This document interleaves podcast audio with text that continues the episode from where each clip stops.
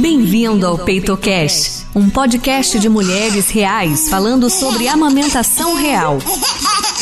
Toda semana, um novo tema e entrevistas com mães e pessoas que entendem muito bem dos assuntos que queremos abordar. Vamos bater um papo descontraído e com muita ocitocina. Olá, eu sou Cristina Ferreira e este é o 32º episódio do PeitoCast. E hoje a gente traz uma conversa super especial com a Geralda Honório, a dona Geralda, de 85 anos. Ela é de bom despacho, mas desde jovem mora em Belo Horizonte.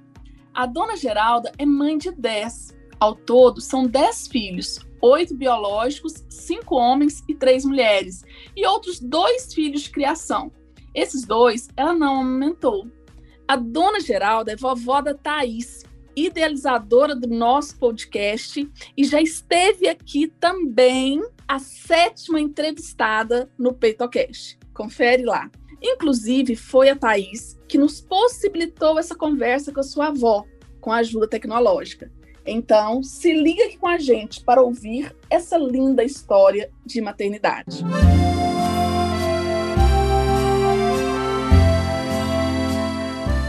Olha, eu casei com dois meses, engravidei. Depois, amamentei muito leite, tinha muito leite. Mas tive que parar, porque eu fiquei grávida novamente, depois de quatro meses. Depois nasceu, nasceu mais um. Na base de seis a oito meses, engravidava. E foi assim a história dos meninos, tá? É, só teve um que demorou um pouquinho mais, eu ficar grávida, mas o último foi uma menina.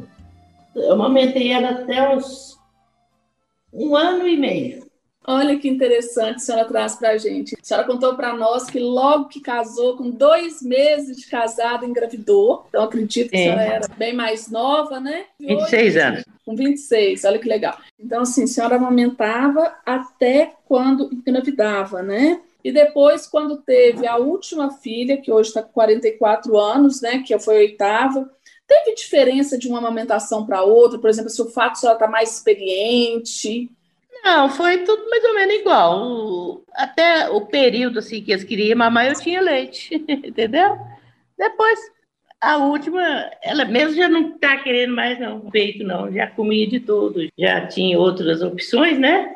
Então ela hum. mesma já não quis. Aí o leite secou, acabou de vez. Quando eles paravam de aumentar, vamos voltar lá no primeiro, né? Ele estava com quatro meses e a senhora engravidou. O que, que eles passavam a comer? Ou leite ninho. Leite ninho? Leite ninho. Ainda tem latinha deles até hoje, viu? É mesmo?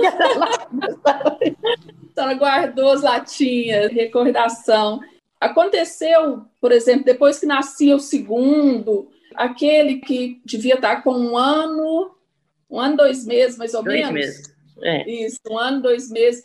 Ele voltou para o peito ou não? Aconteceu em algumas? Não, não, voltou não. E tem alguma coisa que marcou a senhora na amamentação? Alguma dificuldade? Por exemplo, chegou a ter alguma rachadura no peito? Febre, não, febre do leite, nada. né?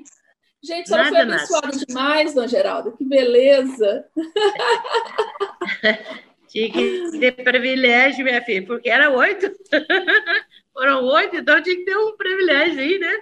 É, mas que bom, olha. Na época, quem que ajudava a senhora? Quem que era a rede de apoio? Hoje a gente fala muito de rede de apoio. Quem que era a pessoa que ajudava a senhora enquanto você estava amamentando, dava orientação?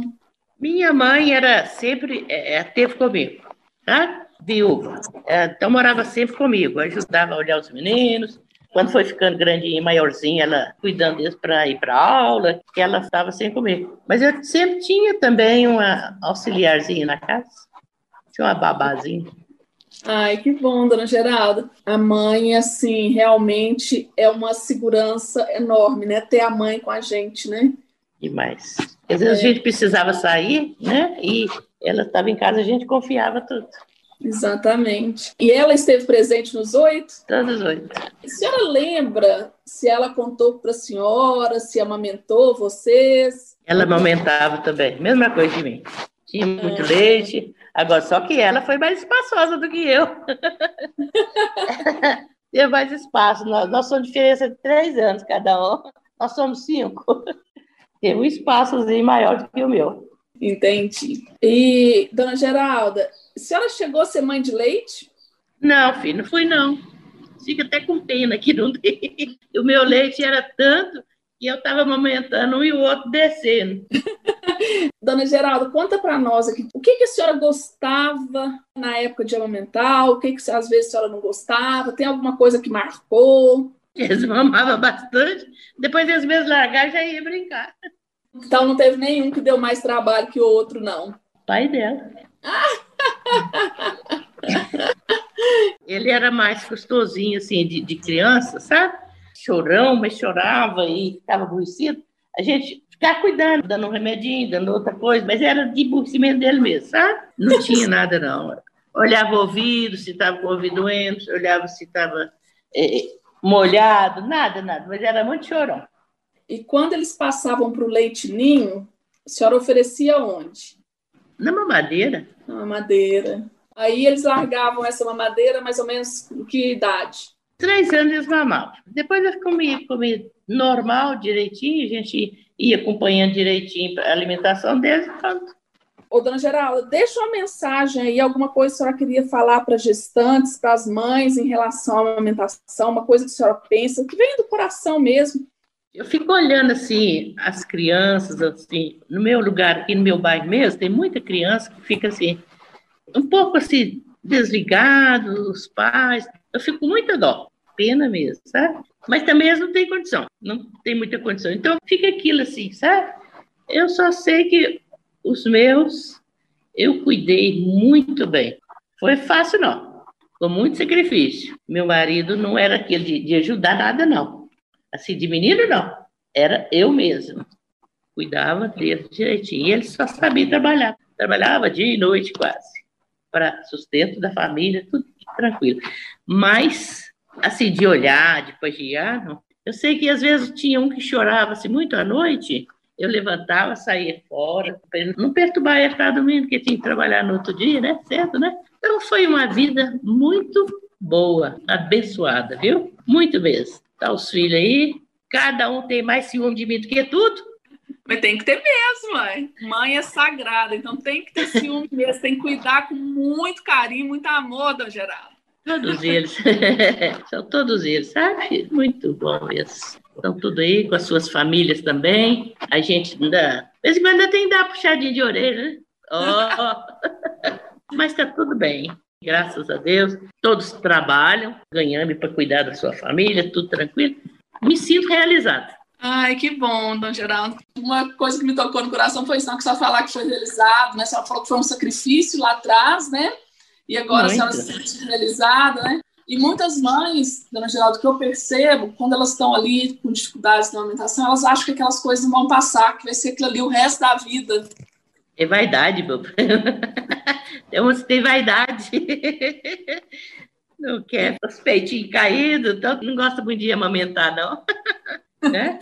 E passa tudo, né? Tudo, tudo passa. Mas foi muito bom, viu? Se pudesse voltar, eu voltaria.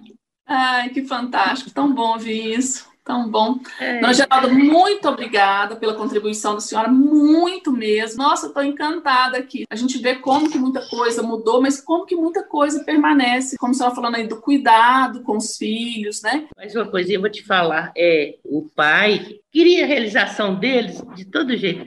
Era o maior interessado para que eles estudassem, sabe? Fazia todo o sacrifício para eles estudarem e todos estudaram. Só um que não quis, não. Só um. O resto foi tudo. Tem economia, tem administração de empresa, tem professora, tem dentista, é enfermeiro. É que eu disse para você, sou realizada. Foi uma luta, foi um sacrifício, mas está tudo aí numa boa. Que bom, dona Geralda. Eu agradeço demais mesmo, muito mesmo. Tenho certeza que as pessoas que estão aqui nos ouvindo, e eu faço um convite vocês que ainda têm as suas avós, né, suas mães, perguntem como foi a amamentação também. Talvez vocês tenham a oportunidade de ouvir da sua mãe, da sua avó, coisas maravilhosas como nós estamos aqui ouvindo. Na minha época, a amamentação da mãe era uma coisa assim muito de todo mundo. Todo mundo tinha que, assim, as pessoas na minha época amamentar até uma determinada idade. O leite materno é que ia ajudar a desenvolver. Depois começava a alimentação. Querida, muito, muito obrigada. Parabéns pela família linda. Muito obrigada mesmo pela contribuição. Tá bom? De nada, filha. Um abraço. Tchauzinho. Você também. Tchau. Tchau. Essa foi a Geralda Honório, a dona Geralda, de 85 anos, que nos contou sua bela história de vida e recordou a época da amamentação de seus filhos. É muito importante nós contextualizarmos. A filha mais nova da dona Geralda hoje está com 44 anos. Então, nós estamos falando de amamentação há 44, 50 anos atrás. Muitas coisas eram diferentes. E eu quero reforçar a questão da amamentação durante a gestação, porque ela traz que seus filhos deixavam de amamentar quando ela se engravidava novamente. Essa era a informação daquela época. Hoje, nós já sabemos que é possível amamentar durante a gravidez, tá? É lógico que é muito importante conversar com o obstetra, com o médico que está te acompanhando, porque cada caso é um caso. Então, se o médico orienta que você fique de repouso e se abstenha de relações sexuais, geralmente não é compatível mesmo com a amamentação. Mas, se é vida normal, é inclusive a amamentação normal, ok? Então, é muito importante a gente trazer essas informações embasadas em evidências, tá? Sempre com a orientação do médico que conhece o seu caso. E é isso, gente. O episódio de hoje vai ficando por aqui. Agradeço a você pela companhia. Te espero novamente no próximo episódio. Tchau, tchau! Obrigada por ter escutado. Esperamos que o conteúdo dessa semana tenha sido útil para você. Ficou alguma dúvida? Manda pra gente pelo Instagram, arroba Viferreira Saúde Mulher, que será um prazer responder. Reforçamos que este podcast foi gravado seguindo as recomendações de isolamento social. Todas as entrevistas foram realizadas de forma online. Se você puder, fique em casa.